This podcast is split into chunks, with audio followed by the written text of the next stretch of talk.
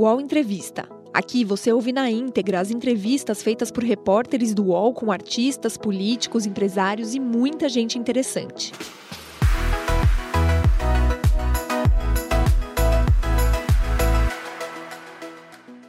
Olá, bom dia. Agora são 10 horas e 4 minutos. Seja bem-vinda, seja bem-vindo ao nosso programa. Esse aqui é o UOL Entrevista, um programa que a gente tem todas as segundas e quintas-feiras aqui, ao vivo no canal UOL, para a gente refletir sobre as notícias mais quentes do Brasil e do mundo. E uma das preocupações nos últimos dias tem sido a alta dos casos positivos de Covid no nosso país. E esse é o foco do nosso programa de hoje.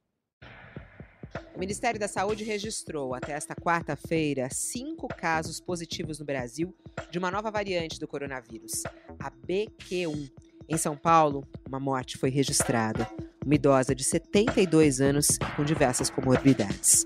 A Omicron BQ1 reacendeu um sinal de alerta em todo o mundo após um período de queda acentuada e estabilidade do número de novos diagnósticos de Covid-19. Um levantamento do Instituto Todos pela Saúde mostra que a taxa de exames positivos passou de 3% para 17%, um salto de quase 560%. Já nas farmácias, os exames positivos para a doença voltaram a superar 20%, depois de 12 semanas em queda, segundo a Associação Brasileira de Redes de Farmácia. Mas quais são os riscos dessa nova cepa? Ela é mais transmissível, não é? As vacinas ajudam a blindar contra novas variantes? É hora de voltar a usar máscara? A nossa convidada de hoje do UOL Entrevista é a microbiologista Natália Pasternak. E comigo nessa entrevista, Leonardo Sakamoto e Lúcia Helena. Olá, doutora Natália Pasternak, muito obrigada por estar aqui conosco nesta manhã aqui no UOL. Bom dia. Bom dia, Fabiola, Léo, Lúcia, prazer é todo meu, obrigada pelo convite. Lúcia Helena conosco, colunista aqui na área da saúde do UOL. Olá, Lúcia, bom dia para você. Bom dia, Fabiola, Léo, doutora Natália. Olá, Sakamoto, bom dia para você. Bom dia, Fabiola. Bom dia, Lúcia. Seja bem-vinda, Natália. Bom dia a todos e todas. Vamos lá, Natália. Eu queria começar já com o diagnóstico do que a gente está vivendo, né? É, tem gente preocupada, falando: olha, está voltando, a gente vai voltar a viver é, o caos na saúde, não vai voltar. O que, que está acontecendo? O que são essas novas variantes? Qual é a preocupação neste momento? Bom, Fabiola, acho que para começar, a frase tá voltando é muito engraçada, porque quando é que foi embora? Né? Então, uh, quando a gente falou, e a gente falou isso desde o começo da pandemia, né? A gente conversou aqui mesmo na UOL várias vezes que a Covid era uma doença que veio para ficar. E, e como a gripe veio para ficar, então a gente não fala que a gripe voltou, a gente fala que, olha, teve surto de gripe, teve uma onda de gripe, é uma doença sazonal. É claro que a gripe é uma influenza, né? É uma doença que a gente já conhece mais.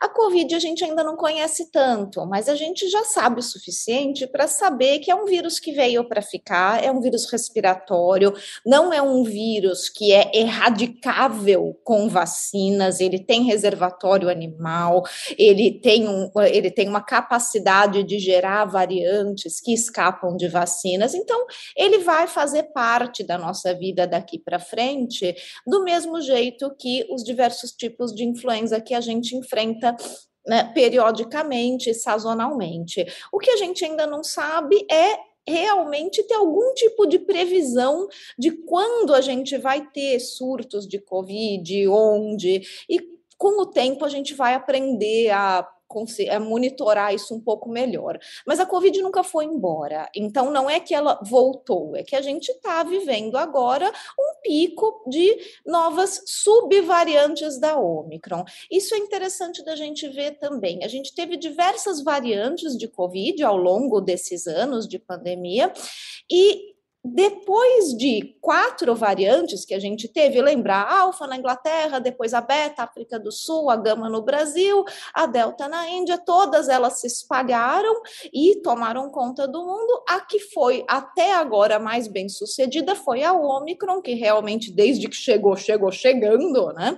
E, e, e se espalhou muito rapidamente, com uma transmissibilidade maior do que as anteriores e um escape de vacinas, o que fez com que ela ganhasse a competição de todas as outras. Então, ela se torna a variante dominante do, no mundo.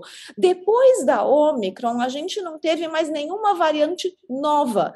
Veja que são todas subvariantes da Omicron, são todas filhotes da Omicron. Então, a gente tem uma variante que parece que deu muito certo do ponto de vista de evolução e estabilidade, o que a gente chama de fitness do vírus mas ela continua gerando pequenas modificações dela mesma. Então, ela continua gerando essas subvariantes que podem ser um pouco mais transmissíveis, escapar um pouco mais de vacinas, e daí elas continuam circulando e dão origem a esses surtos localizados. Essa subvariante que a gente vê agora no Brasil não é surpresa nenhuma que ela esteja aqui, porque a gente já tinha visto ela na Europa, nos Estados Unidos, e a gente acompanhou todas as outras e viu que não tem barreira que segure vírus nem barreira física, muito menos barreira diplomática. Então, o, ele se espalha e ele chega e ele vai acabar fazendo uma alta de casos e tá, às vezes de hospitalizações também, dependendo de como é o grau de vacinação daquela região, o grau de dose de reforço. E a gente no Brasil, a gente tem vantagens e desvantagens. Vantagens, a gente é um país que vacina, apesar de todo o terrorismo que a gente viveu aí durante o desgoverno, a gente ainda assim conseguiu uma taxa de vacinação, pelo menos com as duas primeiras doses, muito boa. A nossa cobertura vacinal para Covid é muito boa, principalmente comparada com outros países. Mas a nossa taxa de cobertura para dose de reforço, de terceira e quarta dose, já não é tão boa. Para vacinação infantil, então, nem se fala, até porque o terrorismo para vacinação infantil foi muito mais forte. E, e falta e, vacina e, também, né, Natália? Falta, Tem esse ponto. Exatamente. Doutor Vecina estava falando conosco essa semana, falta vacina. Exato. Exato, Fabiola. Então, é, lembrando que né, o problema de acesso às vacinas, né, principalmente no Brasil, é muito maior do que a própria hesitação vacinal por questão de desconfiança. Uhum. Então, falta campanha, falta planejamento, falta vacina, e daí tem uma variante com escape de vacina circulando. Não, não Natália, então, ser diferente. No rastro do que você está falando, a gente pode. Eu sei que isso virou uma constante na questão da pandemia de Covid-19, mas essa situação desse retorno e o tamanho dessa, dessa nova onda, que do tamanho e a falta de preparo em que estamos para recebê-la, né, é, pode se colocar na conta do governo Jair Bolsonaro. Olha, Léo, uh, não tem outra pessoa para pagar essa conta, né? Uh, outra figura jurídica para pagar essa conta. Né? Acho que não é uma pessoa só, apesar de que a, a figura do presidente Bolsonaro ela é emblemática para isso, ela é a personificação da negação da pandemia. Mas é claro que é toda uma equipe de governo que negou a pandemia junto com ele. Uh, e por causa da não ação dessa equipe de governo, a gente tem uma população que é altamente despreparada para lidar com a pandemia e governos estaduais que ficam tentando fazer as suas próprias contenções, assim como foi desde o começo de 2020, sem uma ação centralizada, sem campanhas dirigidas para educar sobre o uso de máscaras, quando que eu uso, como que eu uso, onde que eu uso. Uh, a gente tem uma população que até hoje não entendeu que quando você tem uma alta de casos, seria o momento de, poxa, Vou usar máscara no metrô, no transporte público, vou usar máscara em locais fechados e muito aglomerados. As pessoas até hoje, elas não tiveram acesso a uma orientação adequada para entender como tomar essa decisão quando é que eu uso, quando é que eu não uso. Elas ficam esperando alguém mandar. Ai, que droga, tem que usar de novo. Oba, agora não precisa. E ninguém tem o discernimento de entender para quê que afinal a máscara serve, em que condições. Então a gente teve desde o começo da pandemia ou a turma desesperada que usava máscara para andar de bicicleta no parque na, no parque às seis da manhã sem ninguém por perto, ou a turma de eu não vou colocar de jeito nenhum porque esse negócio não serve para nada. Nenhuma das duas atitudes é legal. A gente precisa que as pessoas entendam como usar as medidas de proteção. E por quê, e né? vacinação que não vem. Como e por quê? Agora você estava falando sobre o, o, a conta, né? Que não tem outra, outra pessoa, até pessoa jurídica e física, inclusive, em relação ao Bolsonaro. Você acha que foi esse negacionismo, foi essa atitude que fez ele perder as eleições? Porque é, alguns, até analistas, e é curioso isso, né? Perguntar isso para uma cientista e para uma pessoa que vem da área da saúde também como pesquisadora, porque na área da, da, da ciência política, vamos dizer assim, diz que esse foi um dos fatores, né? E talvez o principal, porque se não fosse isso, se ele não tivesse sido um negacionista, ele teria sido eleito com facilidades, reeleito com facilidade. Você acha que foi o negacionismo de Bolsonaro que fez ele perder as eleições para Lula? Fabiola, eu não sei dizer e eu não me atreveria a tentar, porque eu realmente não sou cientista política e, e a gente tem um aqui na tela que pode responder muito melhor do que eu. Mas. Uh, pessoalmente eu adoraria que fosse verdade, que ele realmente tivesse sido vencido pelo seu próprio negacionismo, mas eu realmente não sei dizer o quanto isso pesou na decisão do voto do brasileiro. Acho que tem tantos outros problemas também no, no governo Bolsonaro. Você acha, Sakamoto? Já que ela jogou para o Sakamoto, eu queria só ouvir rapidinho, Sakamoto. Desculpa, Lúcia, deixa só o Sakamoto responder essa daí que é boa. A, a, a entrevistada é ela, mas de uma maneira geral, ajudou sim né? Lógico, tipo, eu concordo com as avaliações dos colegas que dizem que sem a pandemia, porque sem a pandemia, a imagem do governo Bolsonaro teria sido, teria sido outra. A gente tem um ponto interessante, a Natália também sempre bate nessa tecla, que é o seguinte: a forma como o governo eh, levou a pandemia foi, eh, atrapalhou a economia também. Não apenas tivemos 690 mil mortos, mas tivemos uma economia depreciada. Apesar do governo ficar falando, ai, fique em casa, eu sou contra o fique em casa, não é isso que fez as pessoas ficarem em casa. As pessoas ficarem em casa para não morrer. Agora, se o governo tivesse atuado direitinho, o tamanho do isolamento teria sido menor. A gente teria ficado isolado um tempo, depois voltado, depois ficado isolado, depois voltado, com tempos menores que nem nos países racionais. Isso teria afetado menos economia, menos emprego, mais crescimento, e hoje o Bolsonaro estaria reeleito pela economia e por um número de mortes menor.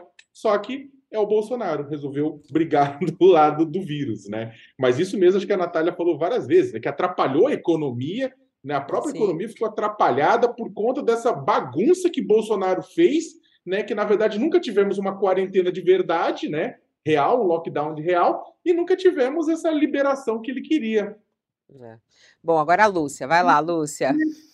Natália, a gente observou nos Estados Unidos, né, os trampistas, eles muitas vezes usando é, é, a falta de máscara ou a negação da vacina quase como um apoio ao então presidente, depois ex-presidente. A gente também ouve pessoas, eu não tenho essa inteligência do Sakamoto para a política, mas a gente nota né, que o, o bolsonarismo é maior que o Bolsonaro.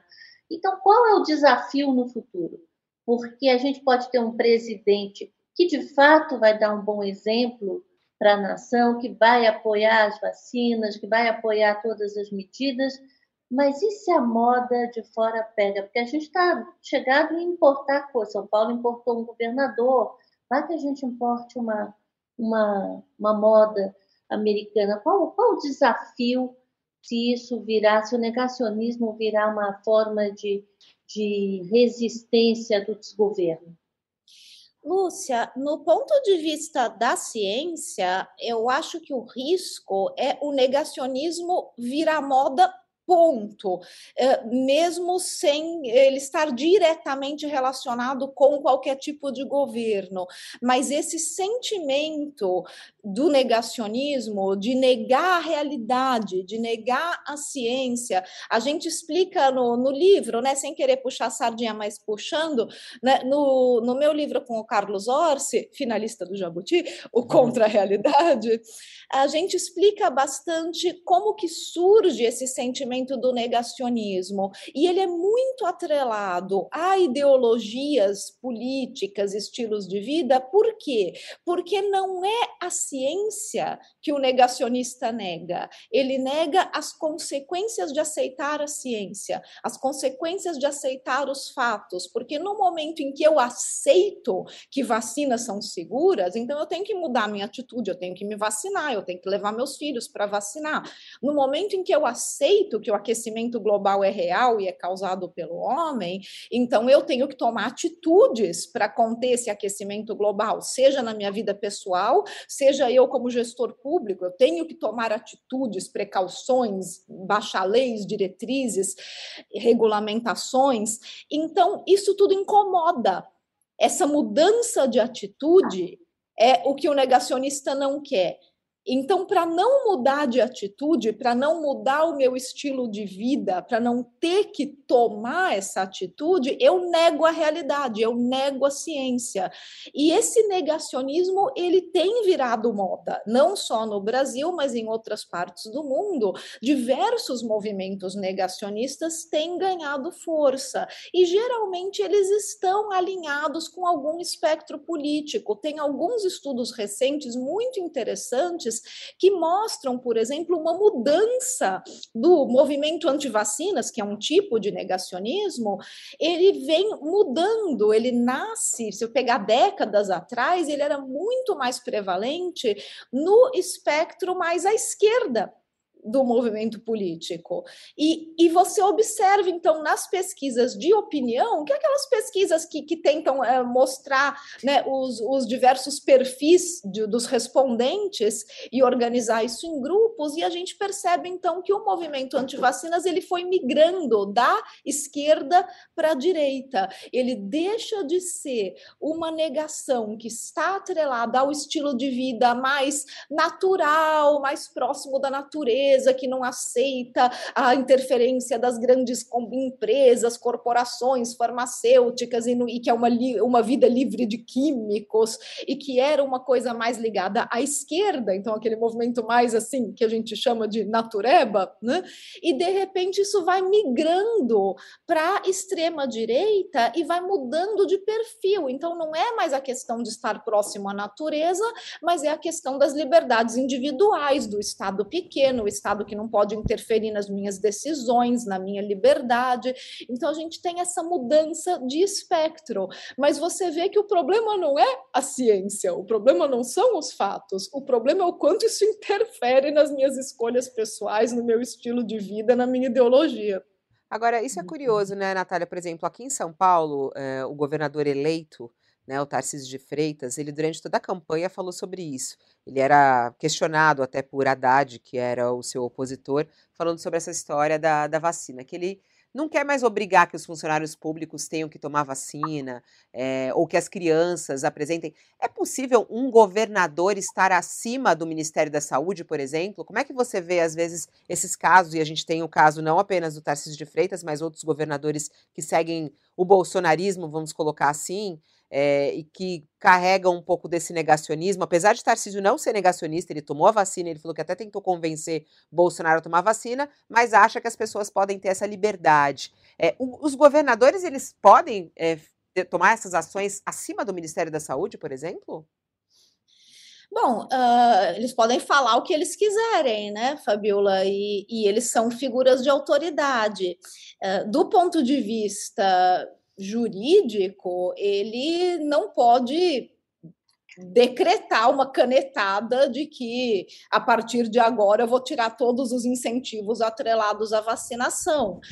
Mas ele pode pressionar para isso, ele pode mostrar uma vertente para isso, ele pode começar toda uma ideologia em cima de retirar incentivos e. Mas e a desobrigação não, né, Natália, por exemplo, porque os o, isso de incentivo ele diz que não vai fazer de forma nenhuma, ele é a favor da ciência e tudo mais, o que é muito positivo ouvir isso. Agora, por exemplo, é, aqui em São Paulo, as crianças têm que apresentar as, a carteira de vacinação para poder fazer a matrícula nas escolas públicas, que são a grande maioria das crianças do estado, né, que estão matriculadas. Quer dizer, essa desobrigação disso é possível?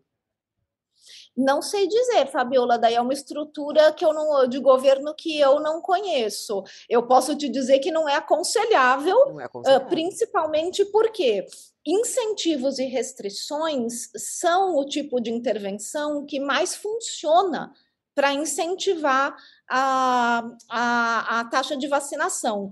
Então, a gente tem em comunicação de ciência, em hesitação vacinal, diversos estudos. O grupo que mais estuda isso é um, é um grupo do professor Noel Brewer. Então, tem várias publicações do, do Brewer mostrando que as estratégias que mais funcionam para mudar comportamento de pessoas, é, né, o grupo dele é um grupo de psicologia comportamental, as estratégias que mais funcionam são justamente incentivos e restrições. Então, atrelar, por exemplo, a vacinação a incentivos como de auxílios governamentais, como Bolsa Família, é algo que funciona super bem para motivar as pessoas para vacinar. Atrelar restrições do tipo como você colocou, só vai poder fazer a matrícula na escola apresentando o cartão de vacinação, também é uma estratégia que funciona. São as estratégias que mais funcionam para mudar comportamento. Então, não é aconselhável mexer nessas estratégias. Agora, se é possível, de novo, eu não sou especialista e tenho na tela, então eu não vou me atrever a falar. Eu estou aqui fazendo perguntas impossíveis para a Natália. Vamos para uma pergunta bem possível e bem prática, já que a gente estava. Vamos voltar para o nosso assunto inicial, falando sobre essa. A gente pode, não pode falar nova onda, né, Natália? Você acha que é um exagero falar é, ou não? É, uma nova onda é preciso, aí você antes falou sobre a consciência do uso da máscara, o porquê eu uso e como eu uso, que a gente não tem essa informação sendo divulgada pelo Ministério da Saúde. Mas a sua recomendação, por exemplo, neste momento para os brasileiros, qual é? Volte a usar máscaras em ambientes fechados? Não volte. As crianças vão para a escola de máscara sem máscara, no trabalho, no transporte público. Qual é a sua orientação?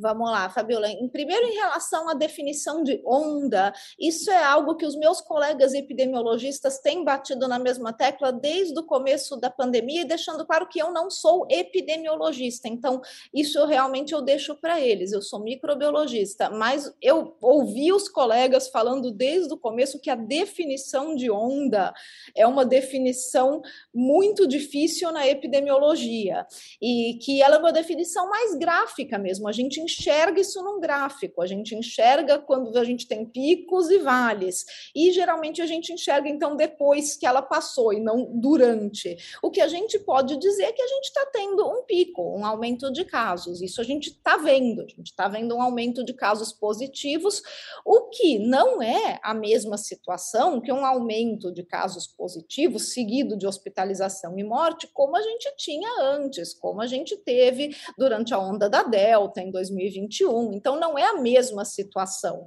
Hoje, a gente tem um aumento de casos positivos e que deve estar, inclusive, subestimado, porque muita gente hoje fica, se testa em casa não avisa ninguém, porque nem tem mecanismo para avisar, fica bem, fica em casa, se recupera e, e, vida que segue.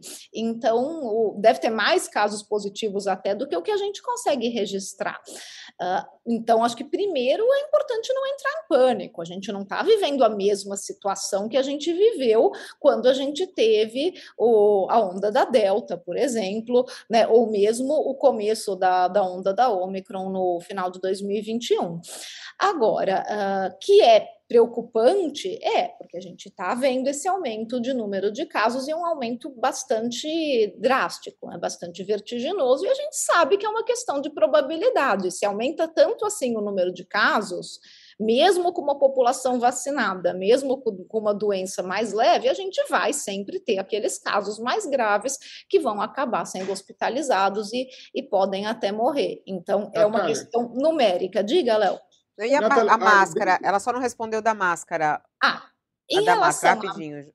Rapidinho, em relação à máscara, Fabi, a minha recomendação continua sempre sendo a mesma. Use máscara em locais fechados, com muita gente, ou seja, transporte público. Eu nunca deixei de usar máscara no metrô aqui em Nova York. É um lugar fechado, sem ventilação, com um monte de gente. O que, que me custa tirar a máscara da bolsa? A minha máscara está sempre na bolsa, eu tiro da bolsa, ponho a máscara, eu saio do metrô, eu tiro a máscara. Então, esse tipo de conduta é que precisa ficar mais automatizado. Por quê? Como a gente comentou no começo, se a Covid veio para ficar, esses hábitos simples também têm que vir para ficar o, a, ter a máscara sempre à mão, no bolso do paletó, na bolsa, do mesmo jeito que a gente precisa ter um álcool gel fácil à mão, do mesmo jeito que depois da pandemia de AIDS, a gente anda com preservativo na bolsa, a gente anda com camisinha. A gente não fica pensando quais são as, os números de HIV positivo uh, para eu decidir se eu vou colocar uma camisinha na minha bolsa ou não. A gente adquiriu isso como um hábito. E ter uma máscara e um álcool gel na bolsa, no paletó, isso tudo precisa virar um hábito do cidadão com também no, uma orientação de como no, usar. No ambiente de escritório, por exemplo, vai, que nem a gente está aqui na, na redação. É, uso da máscara, é, ar-condicionado, né? Tem, não tem a janela aberta. Máscara. Cinema, máscara. Teatro, máscara. Tudo isso com máscara. Quando a gente tem uma, uma alta de casos assim, pode ser recomendado sim, ambientes fechados com ar-condicionado, poxa, vamos usar a máscara de novo. Ai, que saco! É um saco? É, mas por enquanto é o que a gente tem. Tá. Ah, quando a gente conseguir uma taxa de vacinação melhor, talvez não seja preciso mas esse tipo de orientação precisa de campanha informativa. Natália, eu... falando em taxa de, de, de, vacinação, né, a gente vai pegar os números de vacinação, tivemos bons números das duas primeiras doses, depois caiu bastante para uma terceira, para a quarta dose caiu mais ainda. Qual que é, qual que é o seu, a, a sua avaliação com relação a isso? Tipo, a população brasileira, para o pessoal que está nos assistindo, para evitar danos maiores com relação a essa nova variante, é melhor garantir a, a, vacinação completa? E como é que vai ficar de agora em diante? O, a a, a Covid-19 vai entrar de vez no nosso ciclo vacinal, como é a, a influenza? Vai estar junto com as próximas vacinas? Tipo, próxima vez que no ano que vem talvez a gente fosse vacinar para influenza, aquela vacinação de inverno, é, já vai ter a vacinação de Covid junto para tomar tudo de uma vez? É, ou seja, vai virar uma constante de agora em diante, vai fazer parte da, da paisagem essa vacina? Léo, em relação à terceira e quarta dose, por que, que as pessoas desencanam? Justamente porque a situação melhorou. Então, a gente tem, a Organização Mundial de Saúde define os três Cs da hesitação vacinal, que são os motivos pelos quais as pessoas deixam de se vacinar. Eles são a confiança, a complacência e a conveniência, por isso são os três Cs. A complacência é o quê? Aquele, aquele sentimento de que, ah, não precisa, que exagero, depois eu faço. Depois da primeira e segunda dose, quando a gente vê uma mudança realmente muito grande no panorama da pandemia, em que a Covid deixa de ser predominantemente uma doença perigosa e passa realmente a se comportar mais como uma gripezinha, aspas, aspas, aspas, porque é predominantemente, isso não quer dizer que pessoas ainda não sejam hospitalizadas, não tenham doença grave, não morram, mas a gente vê essa mudança de panorama, principalmente no Brasil, que, como eu falei, conseguiu uma cobertura boa para as primeiras doses. Então, aquela sensação de urgência, ela some ela fica para depois, não tem mais tanta gente morrendo. Então, ah, depois eu tomo, essa semana não deu tempo, acho que nem é tão importante. Pô, será que precisa mesmo? Então, é o C da complacência. E claro, o da conveniência também entra na conta, porque se eu vou no posto de saúde para tomar a terceira dose e não tem naquele dia, eu volto para casa e desencano, não vou mais. Se não tem a vacina para a idade dos meus filhos, eu também pode ser que eu não volte mais. Então a gente vai juntando esses esses Cs que, que dão origem à hesitação vacinal. Uh, em relação a virar uma vacina de calendário, de rotina, eu acho que é cedo para a gente dizer ainda, e eu sei que eu já dei essa resposta em 2020, 2021, e agora eu dou ela em 2022, e né, a, a gente fica com essa sensação de, poxa, mas quando que a gente vai saber? É complicado, a gente ainda não sabe exatamente quanto tempo de imunidade a gente consegue com as doses de reforço, de quanto em quanto tempo seria necessário ter uma dose de reforço, como que a gente vai fazer para prever circulação de novas variantes de uma maneira parecida com, a qual a gente faz para a influenza. E, e, principalmente, a gente está começando agora em diversas partes do mundo a dar o reforço com a vacina bivalente, com a vacina que já foi modificada para Ômicron. No Brasil, até onde eu sei, ainda não tem, né? Não foi comprada a bivalente. Então, a gente tem que ver qual que, como que a bivalente vai segurar também, se ela vai ser melhor para segurar essas, essas novas, né, novos picos de Ômicron e quanto tempo que ela vai durar. Eu acredito que pelo menos durante esses primeiros anos de recuperação da pandemia, seria interessante ter vacinações periódicas. Eu não sei dizer se elas serão anuais, mas periódicas eu acho que seria, seria uma estratégia interessante até que a gente consiga uma estabilização dessas campanhas de vacinação. Agora, qual que vai ser a periodicidade, eu acho que a gente ainda precisa estabelecer, e essa talvez seja a pergunta mais difícil de responder até agora. Afinal, quanto tempo depois do reforço a gente precisa de outro reforço e que tipo de reforço? Era essa, era essa justamente a minha dúvida, porque a gente está falando da subvariante o tempo todo na questão do escape vacinal, né? Desse da, do nosso organismo reconhecer tão bem essa subvariante e até porque a gente está tomando uma vacina. A gente ainda está tomando no Brasil a vacina que se baseia na, na linhagem original de Wuhan.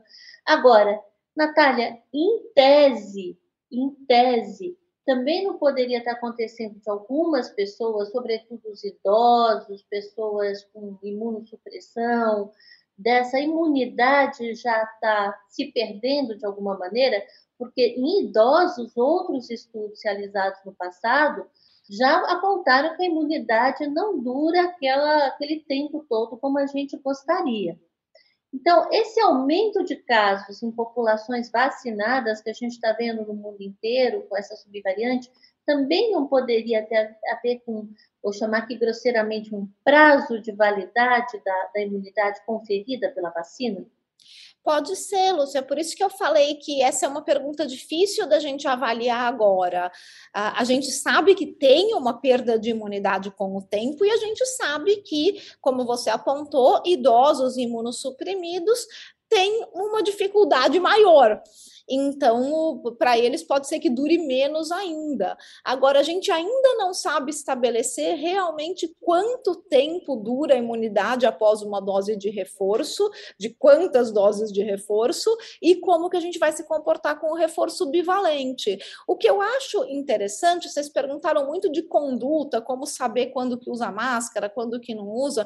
A gente falou, então tudo bem, a gente fala lugares fechados, aglomerados, transporte público, mas bom que você trouxe trouxe a questão do idoso e do imunossuprimido, porque eu acho importante a gente lembrar disso.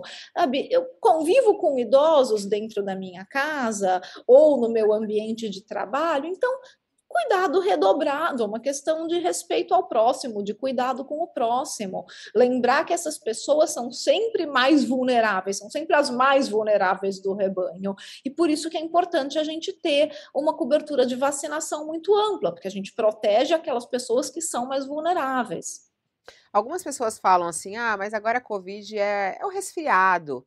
É, É possível fazer essa comparação, Natália? O que, que essas novas é, subvariantes elas é, estão trazendo em relação aos sintomas? São os mesmos, não são? Porque é muito curioso isso. Algumas pessoas pegam é, Covid e falam, ah, é quase nada, senti uma dorzinha no corpo, mais nada. Eu, por exemplo, peguei Covid e fiquei muito mal, assim, sabe? Foi horrível para mim, foi uma sensação péssima. Eu perdi é, a, o, o, olfato, é, foi uma coisa horrorosa para mim, uma dor no corpo inacreditável. Outras pessoas passam por isso de com mais tranquilidade.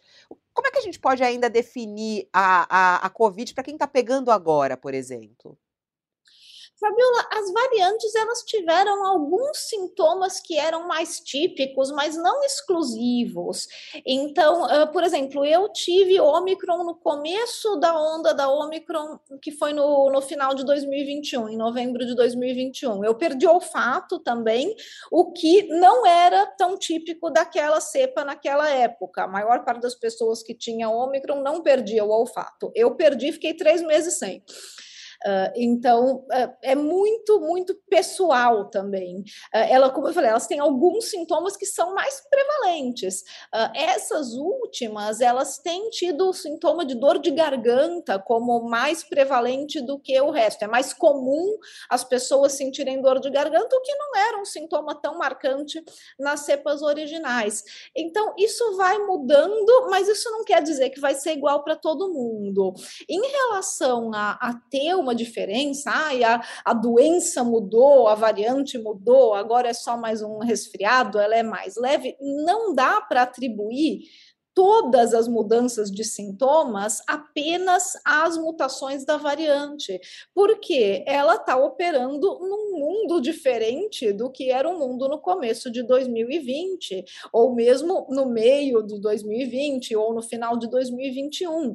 As taxas de vacinação são diferentes, a imunidade prévia das populações atingidas é diferente, e tudo isso vai contribuir para que a grande maioria das pessoas tenha menos sintomas, ou sintomas mais leves. Então, não é só a característica da variante, é a característica da variante mais as características do ambiente e, e de como as pessoas estão se comportando naquele ambiente. Lembrando que, além da questão da imunidade pessoal, que pode ser obtida com as vacinas e que vai ter interferência também de quem já teve a doença ou não, então isso vai interferir em como eu respondo a uma nova variante, uh, a gente tem também a questão da carga viral que cada um recebe e que é muito individual, depende de, uhum. de quão próximo eu estive da pessoa contaminada que me contaminou, o tempo de contato que eu tive, o quanto de vírus que aquela pessoa estava liberando no ambiente. Então, ver quantas variáveis é estão envolvidas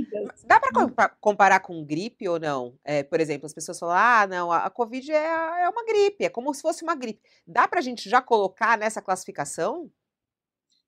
Olha, ela não, eu acho que ela nunca deixou de ser uma gripe, no fundo, né? Porque ela é um vírus respiratório, então ela é um tipo de gripe nesse sentido popular que a gente Sim. conhece a gripe, é uma, uma doença respiratória que vai causar sintomas parecidos com sintomas de gripe influenza, uh, mas uh, assim, é, é difícil a gente classificar Uh, eu acho que a, a pergunta é: a gente pode dizer que ela é hoje uma gripezinha? Para muita gente, sim, ainda bem. E ela é hoje uma gripezinha, aspas, aspas, porque a gente tem vacinas. Senão ela não ia ser uma gripezinha. Ela ia continuar sendo uma doença com uma taxa de mortalidade muito alta.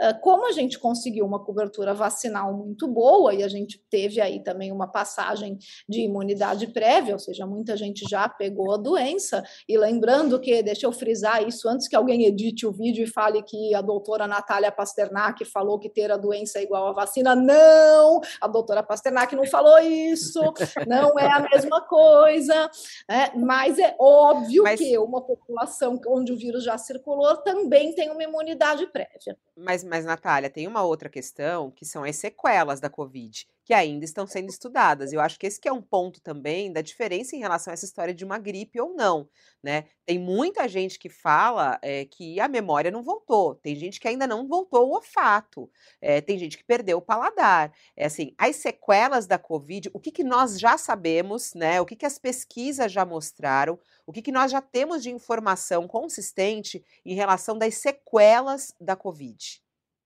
E deixa eu só aproveitar e engatar a pergunta da Fabíola, engatar um pouco a pergunta da Fabíola, ou Natália, você responde depois já conectado, que acho que tem, porque muita gente, no começo, né, havia aquela ideia de que a Covid era uma doença respiratória, né, e aí depois os estudos mostraram que, na verdade, é uma coisa muito mais complicada, né, e aí é por isso que afeta tantos sistemas. Aproveitando depois você explicar para a Fabíola, também engata a minha. Beleza. Uh, só para a gente. também. A, a Lúcia é três em um hoje. É três em um. Vai lá, Lúcia. Nesse combo nefasto que a Fabíola citou, acho que é importante também, Natália, você comentar um pouco a questão das doenças cardiovasculares, né?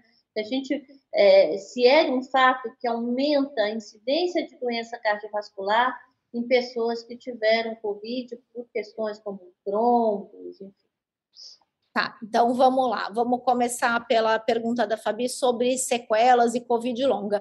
Então, Fabi, eh, Covid longa, primeiro, eu acho que é, é muito importante estabelecer que Covid longa é um fato.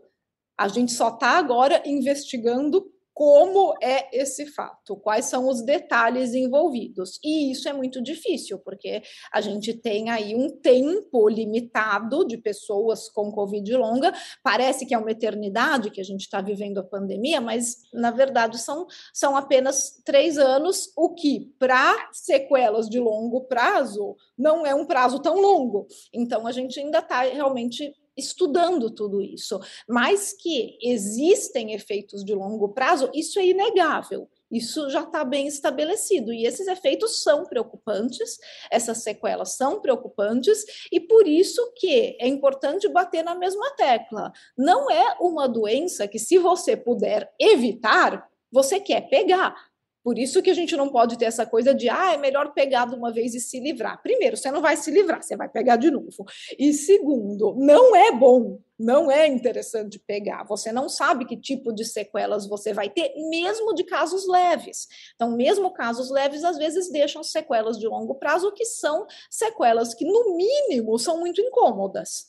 Ou podem até ser debilitantes, impeditivas para alguns tipos de trabalho. Uh, existem outras doenças infecciosas que também dão sequelas, então não é que a Covid é uma coisa completamente fora da curva, é que realmente os casos de sequelas são muito preocupantes. Agora, a gente tem outras doenças, como chikungunya, por exemplo, que a gente sabe que também podem deixar sequelas graves de problemas de articulação, então não é a primeira vez que a gente vê uma doença causada por um vírus, uma doença infecciosa que deixa sequelas de longo prazo, mas o tipo de sequelas que a Covid deixa e a amplitude dessas sequelas é o que realmente preocupa. Né? Uh, em relação a doenças cardiovasculares, Lúcia, eu não vou conseguir te responder porque eu não sou médica, eu não tenho nenhum tipo de expertise nessa área para dizer quais são realmente os tipos de sequela cardiovascular que são mais prevalentes, por que, que eles ocorrem, como tratar. Então, essa parte eu vou, vou, vou ter que deixar para um colega mais especialista. O UOL Entrevista volta já.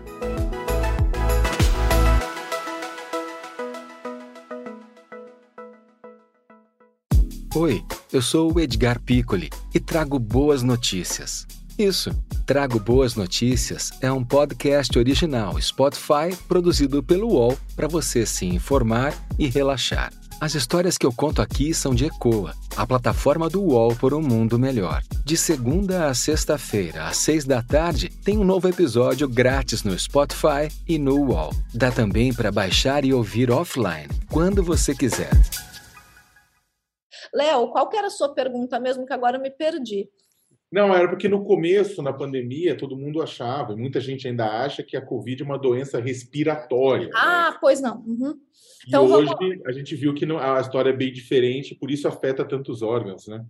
Sim, então uh, acho que daí tem uma diferença e talvez até um pouco de minha culpa, assim, né, de como que a gente fala, porque às vezes a gente fala ah, é um vírus respiratório e daí as pessoas também falam, ah, então é uma doença respiratória, só vai dar problemas, né, nas vias respiratórias. Não, a gente fala que é um vírus respiratório porque é por onde ele entra. É um vírus respiratório porque ele se transmite pelas vias respiratórias, mas ele afeta vários outros sistemas. Então, nesse sentido, é uma doença que, infelizmente, ela vai além do, de uma doença do sistema respiratório. E por isso, realmente, a questão da, da, da Covid longa, que pode aí ter uh, sintomas como eu falei, debilitantes e no mínimo incômodos por um longo prazo. Esses sintomas eles precisam ter diagnóstico melhor, eles precisam ter tratamento melhor, e isso tudo leva tempo. Então, o saldo da Covid-19, ele pode acabar sendo muito maior, inclusive, Léo, em questões que afetam sociedade e economia, do que o que a gente viu até agora. Porque uh, quando você pensa que, ah, mas então agora, uh, com a maioria das pessoas vacinadas, é realmente, a gente vê que a maioria das pessoas que pega é só uma gripezinha, as pessoas se recuperam em casa, tá tudo ok, é chato, mas é uma semana em casa. Mas, primeiro, um monte de gente uma semana em casa não tem como não afetar mercado, como não afetar economia. Então, é. se a gente tem surtos muito fortes que uhum. retiram as pessoas do mercado de trabalho, que retiram as crianças da escola, tudo isso tem uma, uma consequência social muito uhum. forte. E se além disso a gente tem sequelas, isso tem consequências mais fortes ainda. Então, é algo que a gente sim ainda precisa se preocupar e a gente ainda precisa convencer as pessoas de que, cara, é melhor não pegar então é, é melhor Natália, você usar uma máscara no metrô. É. Natália, aproveitando para fazer um gancho aqui, não sei se, é, já que estou vendo aqui que está indo para o final, eu queria que você falasse um pouco agora das perspectivas do governo Lula. A gente tem um governo que vai assumir no dia 1 de janeiro de 2023, é um governo que vai, bem, que vai ter que retomar, vai ter que recomeçar a fazer muita coisa que tinha sido parada ou feita de forma precária pelo governo atual. E eu sei, se você fazer uma pergunta assim, se você fosse ministro da Saúde, o que, que você faria? Quais são as prioridades que você teria para o, o, início do governo Lula? Ah, eu vou engatar. Pode engatar, Léo? Deixa Hoje está moda do 2 e 1. Um. É, se valeria a pena colocar no pacote do desafio a questão da vacinação junto com a vacinação da Covid, a vacinação que a gente está com cobertura baixa para todas as doenças. Então, uh, vamos lá. Uh, Léo, uh, eu não teria competência nem expertise para ser ministra de coisa nenhuma, mas com certeza, se eu fosse obrigada a assumir um cargo desse porque não tem mais ninguém no Brasil, o que eu acho assim uma aquela situação hipotética impossível, tem diversas pessoas extremamente qualificadas para assumir essa função, mas o que eu poderia orientar né, se a pessoa no cargo quiser uma orientação de alguém que é versado em comunicação de ciência, em hesitação vacinal, em problemas de negacionismo, se eu pudesse orientar em relação à minha área de expertise, eu, dizia, eu diria que uh, um dos principais problemas que o novo governo vai enfrentar é vacinação. Então, acho que eu já pego o gancho da Lúcia. E vacinação não só para Covid, vacinação como um todo, especialmente vacinação infantil. A gente tem observado as quedas muito, muito fora do normal, as quedas de cobertura vacinal no Brasil, que não são condizentes com a nossa cultura vacinal. Então, a gente ter uma taxa de 65% de cobertura vacinal para polio, isso não é Brasil. Isso não é a gente, isso não é a nossa cultura vacinal. Tem alguma coisa muito errada nas campanhas de vacinação ou na falta de campanhas de vacinação do Brasil. Então, prioridade para o novo ministro de Saúde é reestabelecer o PNI. O PNI foi arrasado durante o sistema, durante o, período de governo Bolsonaro o governo Bolsonaro acabou, destruiu o que era um dos melhores programas de imunização do mundo. um programa de dar inveja para qualquer país desenvolvido. Então, o PNI precisa ser reconstruído. Ele precisa de verba, ele precisa de liderança forte, ele precisa de diretrizes claras, ele precisa de autonomia para operar e para conseguir colocar de pé de novo as campanhas de vacinação. Lembra dos três Cs da hesitação vacinal? Então, a complacência, a confiança e a conveniência, a gente precisa reestabelecer a confiança em vacinas dos brasileiros, principalmente das vacinas infantis. A gente precisa acabar com a complacência e para isso precisa de campanha, a gente precisa lembrar o brasileiro de como é importante vacinar. Você não quer que o seu filho tenha pólio, gente, sarampo. Isso é ridículo num país como o nosso, com toda a estrutura vacinal que a gente tem. Então, a gente precisa acabar com a complacência e a gente precisa melhorar a conveniência. Os postos de saúde precisam ter horários de funcionamento adequados adequados às famílias, aos pais e mães do século XXI.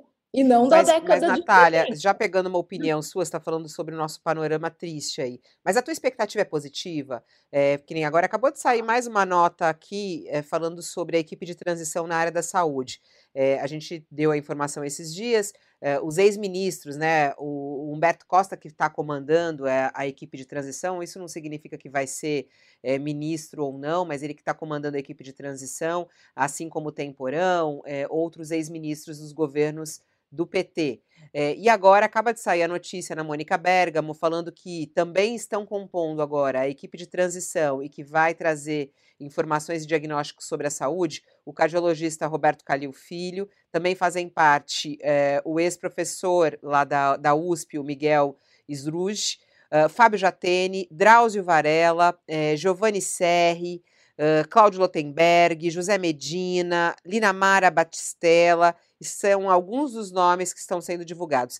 Qual é a tua expectativa? Você acha que vai ser melhor, vai ser bom, vai ser possível recuperar é, o que a gente perdeu aí no caminho?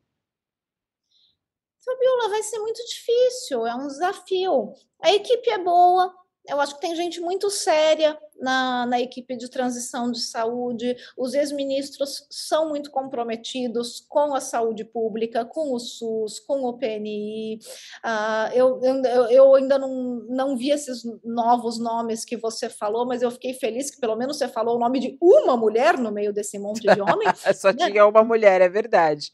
Faltou é. mulher é. aí, com certeza. É assim, uh, eu. Uh, o, a equipe é boa, não é, não é uma questão de, da, da, qualidade da equipe. Ter diversidade na equipe é importante, e não é diversidade só de gêneros, é diversidade como um todo. Quanto mais diversa for uma equipe, melhor são as ideias que aquela equipe vai ter. Então, não é só uma questão de equidade, de justiça social, é de trazer novas ideias, é de trazer perspectivas diferentes.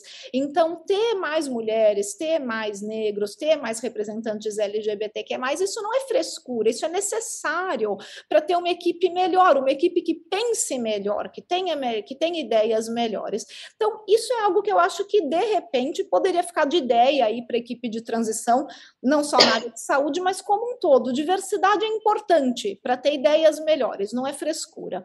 Né? E, e segundo, é, precisa ter especialistas em vacinas nessa equipe e, e, precisa ter especialistas em PNI, em campanha de vacinação, porque isso vai ser extremamente necessário. É, é infelizmente um programa que foi desconstruído, ele precisa ser reconstruído. Mas a equipe é muito boa, a gente, todos os nomes que você falou são de pessoas extremamente competentes e, e que sabem o tamanho do pepino que eles estão pegando, porque o, o SUS sofreu muito durante o governo Bolsonaro, o PNI sofreu muito, e a saúde vai precisar ser reconstruída e para isso precisa de verba, precisa de campanha, precisa de planejamento. Não vai ser pirlim pim pim resolveu. Não é só, sabe, trocou o governo, vão, sabe, todos os nossos problemas acabaram. É uma reconstrução, é uma reconstrução lenta, porque a gente está pegando um governo de terra arrasada. Então, não vai ser fácil, mas é, é em relação, em relação à ciência, em, ô, Natália, você foi uma crítica muito forte do governo Bolsonaro nesse ponto de vista, né? Do, do estrago na área da ciência no comando do ministro, né, Marcos Pontes, ele que agora foi senador eleito por São Paulo. Qual é a tua expectativa em relação à retomada dos investimentos na ciência do governo Lula? Eu espero, Fabiola, que o ministro da Ciência seja escolhido com muito carinho e não seja aquele cargo que, ah, ninguém dá muita importância para a ciência mesmo, então vamos dar esse cargo aqui para algum aliado, é, para a gente fazer média, para a gente né, ficar bem com a turma do Centrão. Uh, eu espero que o Ministério da Ciência não, não tenha esse triste fim.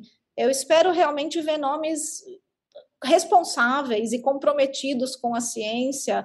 Uh, a gente escuta fofocas, e a fofoca que eu mais gostei de escutar foi de que seria uh, o professor Ricardo Galvão. Não poderia ser melhor. Eu espero que seja realmente convidado para ministro.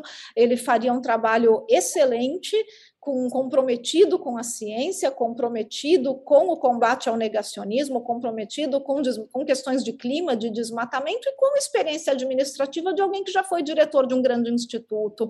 Então, nomes como Ricardo Galvão uh, seriam nomes muito, muito importantes para a gente garantir um investimento saudável em ciência e tecnologia e que também não é frescura, não é questão de garantir os empregos dos professores universitários das federais e das estatais do Brasil, é questão de garantir o desenvolvimento de um país. Todos os países que optaram por investir pesadamente em ciência e tecnologia tiveram um desenvolvimento do país como um todo. E acho que o Léo pode explicar isso melhor do que eu. A gente tem exemplos como Israel, como Coreia do Sul, de países que investiram pesadamente em ciência e eles não melhoraram só a ciência. Eles melhoraram toda a questão de desenvolvimento tecnológico do país. Então, é um investimento que eu acho que ninguém precisa mais ficar provando que vale a pena. A gente precisa investir em ciência e tecnologia para desenvolver o país. E a gente precisa de um ministro que tenha esse comprometimento com as causas da ciência, não só com o financiamento da ciência, com as causas da ciência. E para se eu puder aproveitar esse, né, esse finalzinho, Fabiola, uh, para falar de um projeto que o Instituto Questão de Ciência sempre tem tentado uh, oferecer como aconselhamento para os órgãos de governo. Além do Ministério da Ciência e Tecnologia, que é importante para garantir o investimento saudável em ciência e as direções desse investimento no Brasil, é muito importante a criação de um órgão de aconselhamento de um conselho consultivo ou um assessor científico para o governo, o que aqui nos Estados Unidos eles chamam de Chief Scientific Advisor, é um cargo de assessoramento científico que existe nos Estados Unidos, existe no Reino Unido, na Nova Zelândia, na Austrália, na África do Sul, diversos países que têm esse cargo ou um conselho que serve para assessorar sobre questões que envolvem ciência para tomada de decisões decisões. Então, não é um ministério, mas é um cargo ou um conselho que serve para assessorar o presidente da República e o gabinete como, por exemplo, em momentos de emergência sanitária, onde a gente precisa embasar as decisões em ciência, para que a ciência seja respeitada no processo de políticas públicas. Então, não é só a questão de como ela vai ser organizada, administrada, financiada, mas garantir que ela seja respeitada. Então, fica a dica do Instituto Questão de Ciência, que é uma ONG que promove justamente políticas públicas baseadas em evidência científica. Esse é o trabalho que nós fazemos. E esse é, o, é isso é o que a gente tem para oferecer para um novo governo, que se crie um cargo ou um conselho de aconselhamento científico. Você não foi sondada em nenhum momento? Eu sei que você está em Nova York, né, nos Estados Unidos. Não foi sondada em nenhum momento para poder participar, colaborar de alguma maneira com a equipe de transição, Natália? Não, não. Não, pena, não é meu né? papel. Não, é, o, o, eu continuo fazendo o meu trabalho com o Instituto Questão de Ciência e o IQC vai estar sempre às ordens e à disposição do novo, do novo governo para fazer esse trabalho de assessoria, para fazer esse trabalho de aconselhamento. O IQC sempre vai estar à disposição como faz com a imprensa, né? O quanto vocês nos ajudaram é, durante essa, essa pandemia, ainda nos ajudam como hoje aqui. Natália Pasternak, muito obrigada por aceitar o nosso convite, é, participar do UOL Entrevista. Um beijo para você, bom trabalho, boas pesquisas e até uma próxima. Eu que agradeço, Fabiola, Léo, Lúcia e a todo mundo que assistiu pelo tempo. E vamos aí, otimistas com a, a nova situação que finalmente a gente está de volta numa democracia. Tchau, Sakamoto. Até daqui a pouquinho. Tchau, Fabiola. Até daqui a pouco. Até logo, Lúcia. Até logo, Natália. Até logo, Sakamoto. Tchau, Tchau Lúcia. Obrigada. Obrigada. E assim a gente termina o UOL Entrevista. Agradeço a sua companhia, a sua audiência. Eu volto daqui a pouquinho. Ao meio-dia a gente tem o UOL News. Leonardo Sakamoto de volta comigo, Joel Pinheiro da Fonseca e também outros assuntos quentes da política, a agenda de Lula lá em Brasília e também o governo de transição. Mais detalhes para você daqui a pouquinho no nosso UOL News. Eu te espero. O UOL Entrevista e outros podcasts do UOL estão disponíveis em uol.com.br/podcast. Os programas também são publicados no YouTube, Spotify, Apple Podcasts, Google Podcasts e outras plataformas de distribuição de áudio.